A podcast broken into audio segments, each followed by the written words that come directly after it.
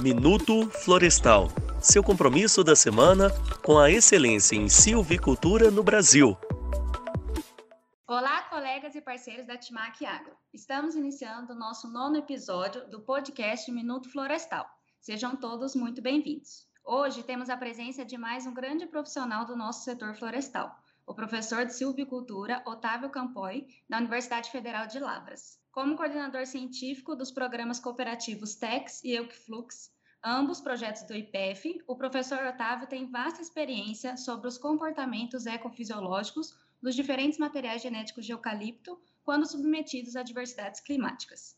E sem dúvida trará grandes contribuições a todos nós. Bom, gostaria de dar boas-vindas e agradecer previamente a participação dos professores Otávio e Júlio Neves. Vamos começar nosso bate-papo, professor Júlio. Excelente, Amanda. Com grande prazer que recebemos hoje aqui no nosso nono episódio do Minuto Florestal, o professor Otávio. Então, primeiramente, professor Otávio, seja muito bem-vindo, saiba da nossa satisfação. E eu gostaria, Otávio, que você conversasse com a gente, iniciando um pouco pela sua formação, a sua posição profissional atual, suas principais linhas de pesquisa.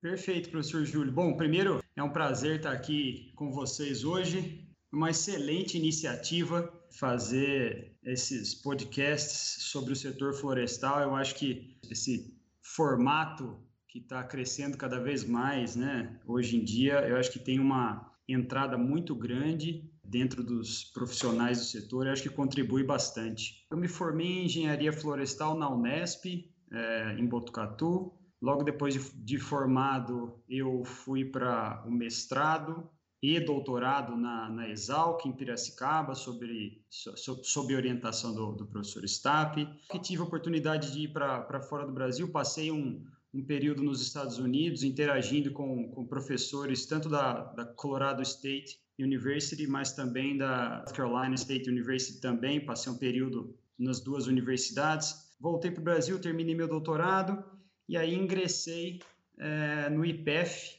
para trabalhar como coordenador executivo do, de alguns projetos que estavam, na época, é, 2012, estavam é, em andamento no IPEF. São projetos que de longa data, de longa duração, com grupos de pesquisadores do, do, do setor florestal brasileiro que começaram lá há um bom tempo atrás e, e vem caminhando até hoje. E aí, depois que eu trabalhei por quatro anos no IPEF, eu Passei no concurso para professor de silvicultura na Universidade Federal de Santa Catarina. Fiquei lá em Curitibanos, né, no interior de Santa Catarina, por três anos e depois é, disso, no início, final de 2018, início de 2019, eu me mudei aqui para a Universidade Federal de Lavras, que é onde eu estou hoje em dia, como professor de silvicultura no Departamento de Ciências Florestais aqui da Universidade Federal de Lavras. Tenho essa forte interação com, com o IPF até hoje, coordeno alguns projetos que nós vamos conversar em breve.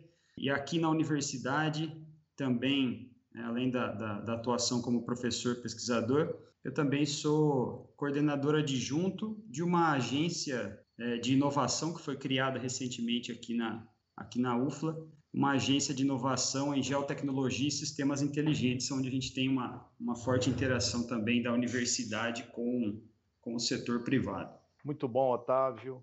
Otávio, fale um pouco sobre esses dois programas, o programa TEX e o programa Eucflux. Legal, professor Júlio. É, é, importante comentar que esses projetos, o Eucflux teve início efetivamente em 2008, com algumas empresas do setor florestal, Fizemos a primeira fase do projeto Ecoflux. Esse projeto ele tem a parceria de algumas empresas do setor florestal, mas também tem uma forte parceria do CIRAD, que é um órgão de pesquisa, né, uma instituição de pesquisa vinculada ao governo francês. Então, o Eucflux é uma parceria muito forte entre o IPEF e o CIRAD.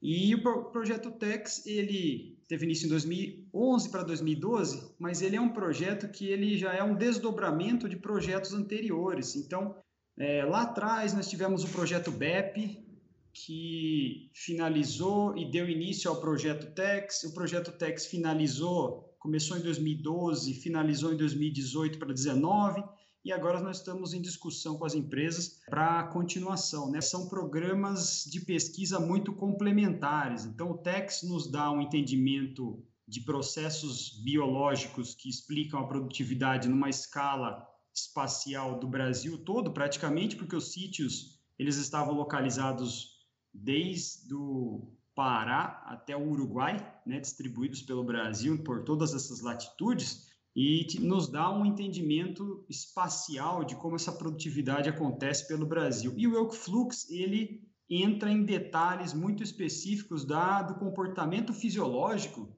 de clones de eucalipto é, e como essas respostas acontecem é, em função do clima.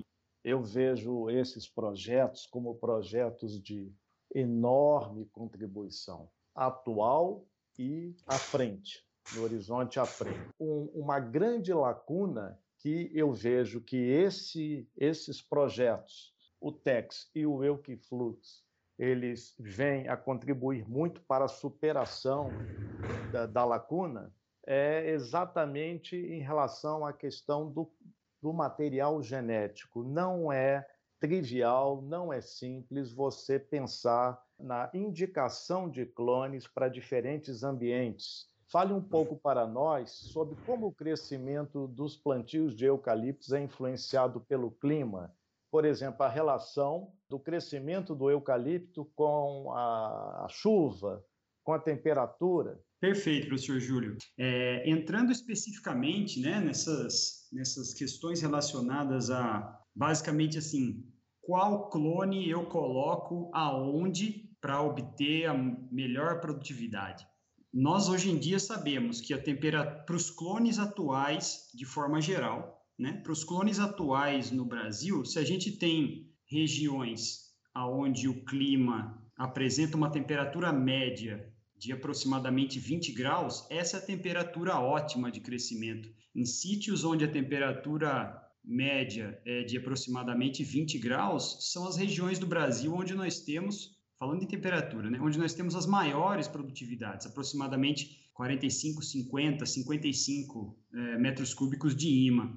E para os dois lados, seja para temperaturas mais frias, temperaturas mais quentes, a gente tem um decréscimo de temperatura, é, de produtividade. Então, se a gente sai de 20 e começa em direção a 16, 16, 15, 14 graus, a gente tem uma redução aí, o IMA chega em aproximadamente 20, porque nós temos uma limitação de temperatura. Não é só temperatura quente que atrapalha a produtividade, o frio também atrapalha, a gente sabe bem isso quando a gente visita as regiões mais ao sul do Brasil. E temperaturas acima de 25 também começam a comprometer processos biológicos que fazem com que haja redução de produtividade. Né? E também a relação de aumento de temperatura com o déficit hídrico. A gente sabe que em situações onde você aumenta a temperatura, você tem é, maior evapotranspiração e aí você tem o solo ficando cada vez mais seco e isso impacta. Então, se a gente sai de 20, que é uma temperatura ótima, que nos dá, em média, para esses projetos, a gente identificou isso, uma, um IMA de 50, se a gente vai para 15 graus de média, a gente chega no IMA de 20, 20 e pouco. Se a gente passa muito de 25, 26 graus, também a gente começa a ter redução, o IMA vai para 25, 23. Então, tem essas especificidades. De forma geral, no Brasil, para cada 100 milímetros a mais de chuva num determinado ambiente, a gente tem uma produtividade de 50 toneladas a mais por hectare por ano de madeira. Mas tudo isso acontece se a gente tiver um mínimo de chuva naquela região. Então, se a gente tiver qualquer ambiente em que a precipitação anual é abaixo de 750 700 milímetros, isso representa praticamente uma impossibilidade de produção florestal viável, abaixo de 700 milímetros. Mas a gente sabe que em algumas situações, alguns clones são capazes de tolerar baixas precipitações abaixo de 800, 750. Então a gente tinha no projeto TEX, para cada sítio experimental desses 36 que eu comentei com vocês, diferentes clones, vários clones de forma geral, 12 clones diferentes em cada sítio, que se replicam, né? Então, os clones se replicam em todos os sítios para a gente ter essa, esse controle do material genético. E aí a gente é, conseguiu observar, primeiro, olhando a média, olhando a média de produtividade, para todos os clones dentro de cada sítio, a gente consegue ter uma noção do potencial médio de produtividade de cada sítio. Então, olhando para o Brasil como um todo, aonde fica a região de eucalipto, de, né, de plantio de eucalipto mais produtiva do Brasil inteiro? Sul do estado de São Paulo, norte do Paraná. É o clima ótimo. Temperatura média do ano de aproximadamente 20 graus, precipitação acima de 1.200 milímetros. Outra coisa importante na precipitação, não só a quantidade anual, mas é muito importante também a distribuição. Então, se você tem um sítio, uma área, uma área né, de plantação que tem uma chuva, uma precipitação alta, sei lá, 1.500 milímetros, mas a distribuição é muito ruim, isso também tem um impacto significativo, porque muitos meses de déficit hídrico consecutivos causa muitos problemas de estresse. Mesmo que você tenha uma precipitação anual alta, se a distribuição não é boa, é ruim também. E aí conseguimos identificar as regiões de maior produtividade e as regiões de maior problema em relação a estresses. Mas a gente via que a produtividade média de cada sítio, ela nos mostrava o potencial daquela região, mas a variabilidade de clones dentro de cada sítio nos mostrava o potencial que a gente tem de produção naquele ambiente se a gente coloca naquele ambiente o clone, o melhor clone possível. Se a gente troca o clone de produtividade média nesse sítio pelo clone de melhor produtividade, a gente tinha um ganho no sítio de 50, 40, 50% de produtividade. E aí a gente começou a ver o quanto importante é a alocação clonal, né? De colocar o clone certo no ambiente mais apropriado para aquele clone especificamente. É, Otávio, queria que você falasse um pouco para a gente sobre os mecanismos ecofisiológicos desses clones mais adaptados a essas condições capazes de causar estresse, quanto à alocação de carbono, uso de água, crescimento do órgão de aquisição, a raiz fina, e algumas recomendações para o melhoramento do ponto de vista de subsidiar uma seleção precoce. Legal, professor. A gente olhou muito especificamente para, vamos dizer, quatro, quatro pontos aí que nos descrevem muito bem é, o comportamento biológico dos clones. Então, a gente olhou para alocação de carbono, uso de água, crescimento de raízes finas, né? O senhor comentou né, o órgão aquisitor, é, crescimento de raízes finas, e é, a arquitetura de copa. O clone, que tem alta tolerância seca, ele tem um, umas características biológicas que são muito claras. O clone que é muito produtivo, ele tem outras características, mas é, não é 0 e 1. Um. O clone que ele é muito tolerante à seca, ele tem baixa produtividade, porque esse clone biologicamente, ele, ele tem uma alocação de carbono muito diferente de um clone que é pouco tolerante e é muito produtivo. Então, um clone que ele é muito tolerante à seca, depois que ele faz a fotossíntese, ele vai distribuir o carbono dele para os diferentes componentes. Então, ele vai distribuir para as raízes, para folha, galho e madeira. O clone que é muito tolerante, de forma geral, ele tem uma alocação de carbono muito maior para a raiz do que para a parte aérea. Porque biologicamente, de forma evolutiva, aquele material genético, aquelas espécies que dão origem àquele material genético específico, eles evoluíram em um ambiente de estresse hídrico e isso gerou essa característica de maior alocação de carbono para a raiz e menor alocação para a parte aérea. O contrário disso é o clone superprodutivo e pouco tolerante. Ele tem na característica dele biológica a proporção do carbono assimilado pela fotossíntese, que vai para a parte aérea, especificamente para a produção de madeira, ela é muito maior. Então ele produz menos raiz, tem uma copa estruturada e aí tem muito carbono para produzir madeira. O tolerante pouco produtivo, ele faz o inverso, ele produz muita raiz, segura um pouco a estruturação de copa e acaba sobrando pouco carbono para madeira. Em termos de né, crescimento de raízes, nós temos comportamentos que são muito típicos também para esses dois tipos de clone. Os clones mais tolerantes, eles né, alocam mais carbono para a raiz e as raízes têm a tendência a irem mais fundo nos perfis de solo, de forma proporcional. O clone que ele é pouco, é pouco tolerante, mais produtivo, de forma geral, ele tem raízes mais superficiais.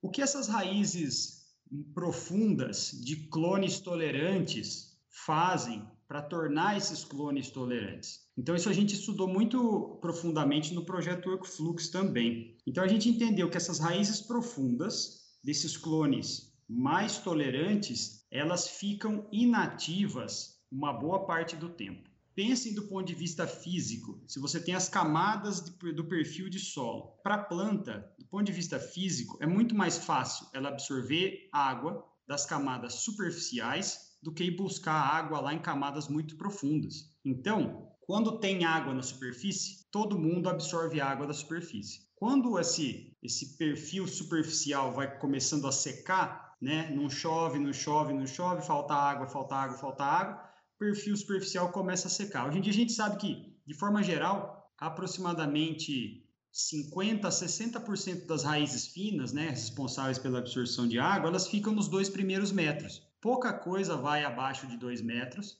pouca coisa, pouquíssima coisa vai abaixo de 5 metros. Os clones tolerantes têm essa capacidade, eles jogam raízes bem profundas, mas elas ficam inativas. Quando os perfis superficiais vão secando, essas raízes profundas elas começam a se tornar mais ativas e garantem a sobrevivência desses clones. Então, em períodos longos de estresse hídrico, as raízes profundas são muito importantes para manter esses clones vivos e sobreviverem ao longo do período de estresse. Quando volta a chover, as raízes inativas, as raízes profundas, elas voltam a ficar um pouco mais inativas e as superficiais começam a se tornar ativas novamente. O que acontece com um clone que você coloca na, num um clone muito produtivo, que não tem capacidade de tolerar estresse hídrico, você coloca ele num ambiente muito seco. Ele tem muita alocação para a parte aérea, pouca para a raiz, então ele vai produzir pouca raiz. E raízes mais superficiais. Quando o solo seca, as raízes os perfis iniciais do solo secam, ele não tem raízes muito profundas, acaba o suprimento de água, esse clone sofre e acaba eventualmente morrendo. Então, essa estratégia de alocação de carbono e distribuição de raízes finas no perfil é muito importante. Outro ponto importante é a arquitetura de copa. Então, se a gente olha para o dossel de uma floresta, a gente consegue entender como é que ele vai conseguir tolerar ou não o estresse hídrico. Então, esses clones muito produtivos, eles têm uma quantidade de folha no dossel, a gente mede isso com uma variável chamada índice de área foliar, eles têm um índice de área foliar muito alto. Então, os clones muito produtivos têm muita folha, porque daí eles absorvem muita luz, absorvem muito carbono e, e são muito produtivos. Os clones mais tolerantes à seca, de forma geral, eles têm o índice de área foliar mais baixo, porque se eles tiverem muita folha, num ambiente muito seco, isso é muita superfície com potencial de transpiração. E aí ele pode precisar de muita água, e aí não vai ter muita água, ele pode eventualmente ter problema de seca e, e, e mortalidade. Então, pensando em arquitetura de copa, um clone tolerante à seca, ele tem menos área foliar do que um clone muito produtivo, que tem muito mais, mais área foliar. E aí isso também, né, a quantidade de raiz, alocação para a parte aérea e para raízes e arquitetura de copa, nos leva ao entendimento do uso da água, que é um ponto muito importante, é discutido isso muito dentro do setor florestal. A gente precisa balancear muito bem a alocação de clone para não ter problema com falta de água naquele, naquele ambiente, naquela microbacia. E a gente tem que entender muito bem que a eficiência de uso da água não significa baixo consumo de água. Um clone que ele é muito produtivo, ele tem muita eficiência de uso da água, mas ele mesmo assim pode continuar usando muita água. Um clone que tem alta eficiência de uso da água, como ele cresce muito, ele também vai demandar muita água. Então, a alta eficiência de uso da água não necessariamente significa baixo consumo de água. Isso é muito importante quando a gente vai pensar na alocação de clones. E aí, uma coisa que a gente percebeu muito bem dentro do projeto TEX é que efetivamente, os clones que mostram tolerância à seca, eles mostraram os processos de tolerância somente, de forma bem efetiva, somente depois do fechamento do dossel. Então, existe uma certa dificuldade da gente fazer seleções muito precoces, porque o clone que ele é tolerante, e às vezes a gente, né, às vezes o, o melhoramento direciona a estratégia para selecionar um clone que é muito tolerante ou mais tolerante à seca. Se a gente faz essa seleção antes do fechamento de copa, esses clones não efetivamente exper experimentaram competição. E aí, quando eles não experimentam competição, eles não demonstram as estratégias de tolerância. Então, nós temos que pensar muito bem no programa de melhoramento, qual é o objetivo e se a gente está buscando processos de tolerância, tem que esperar um pouquinho mais, porque esses clones só demonstram tolerância, só mostram as estratégias de tolerância quando eles efetivamente entram em competição. E que acontece, de forma geral, após o fechamento do dossel. Né? Essa é uma informação muito importante para o pessoal do melhoramento, de, de grande relevância. Otávio, você sabe que o manejo por talhadia é muito frequente. Eu gostaria que, que você abordasse aqui conosco sobre se, né, na continuidade que se propõe, por exemplo, para o TEX, eu imagino que haja interesse em se prosseguir com o TEX já numa nova fase, se está contemplada a, avaliação do comportamento dessas árvores, dos clones, né, num contexto de manejo por talhadia. E aproveitando para a gente finalizar essa nossa agradabilíssima conversa e de grande importância para o setor, como que vocês estão pensando em integrar todas essas informações no sentido de, de desenvolvimento de grandes modelos, digamos assim, é, híbridos. Perfeito, professor. Então, esse, esse tema, né, talhadia, ele está muito, muito atual. É, muitas empresas estão discutindo esse assunto. Logicamente que nós já fazemos manejo de talhadia há um bom tempo, né, no setor florestal, mas é, hoje em dia esse tema está muito, tá muito importante na discussão dentro do setor. E aí, os dois grupos, tanto o Tex quanto o Flux, eles se mostraram muito interessados em entender um pouco mais sobre, sobre a talhadinha. Então, nós estamos dividindo os assuntos de pesquisa do TEC, será uma nova fase que nós estamos em discussão hoje em dia. Uma parte dos nossos, das pesquisas vão direcionar para estudos de talhadia e uma parte, o senhor comentou, né, vai direcionar para os estudos de modelagem, porque nós geramos muito banco de dados né? E agora a gente pode usar isso para desenvolver é, de forma mais, é, vamos dizer, é, robusta a, a, a, modelagem desse, desse crescimento da produtividade. E o Elkflux, né? Nós fizemos a colheita e a reforma da área agora, recentemente, a gente aproveitou para incorporar dentro do projeto Elkflux um estudo bastante detalhado de talhadia também. Então, nós temos lá no Elkflux 16 clones, e aí o que nós fizemos?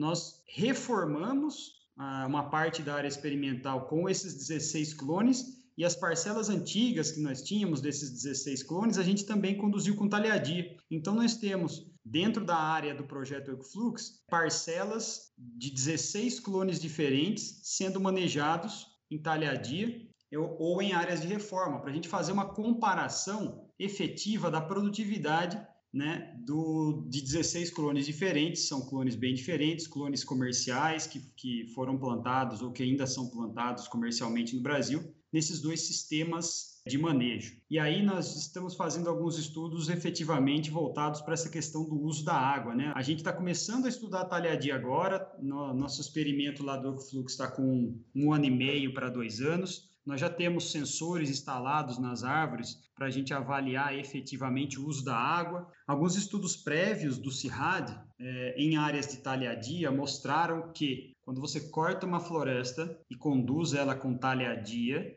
aproximadamente 90% das raízes continua viva. Então, isso foi uma informação que a gente praticamente não tinha isso até hoje. A gente não sabia se a raiz morria, se a raiz estava viva. Então, para esse estudo, que inclusive está publicado, é, do CIRAD, tá publicado numa revista de grande relevância no setor florestal, praticamente a raiz inteira da, da talhadia continua viva depois que você corta. Logicamente que eles fizeram esse estudo em um sítio experimental no estado de São Paulo. Nós vamos fazer o mesmo estudo na área do fluxo, né? Nós vamos quantificar a sobrevivência e mortalidade das raízes em sistema de talhadia. E aí, se as raízes ficam praticamente em sua totalidade vivas após o corte, isso tende a mostrar para a gente que efetivamente a talhadia vai ter mais capacidade de tolerar a seca, porque as raízes já estão estruturadas, né? A, a árvore ela não vai precisar construir toda a estrutura de raiz do zero, como uma área reformada. A área de talhadia já tem essa estrutura montada. Ok, ela vai ser mais tolerante, mas se ela já tem toda essa estrutura de raiz, qual é o impacto disso no uso da água? na escala da microbacia. Então, esse é um ponto que nós vamos abordar no fluxo. Ok, vai ter mais tolerância, que é o que a gente, né, até hoje os dados têm mostrado. Vai ter mais tolerância porque tem raízes finas produzidas e vivas depois do corte. Mas será que ela também vai utilizar muito mais água que uma área de reforma? Isso a gente não sabe.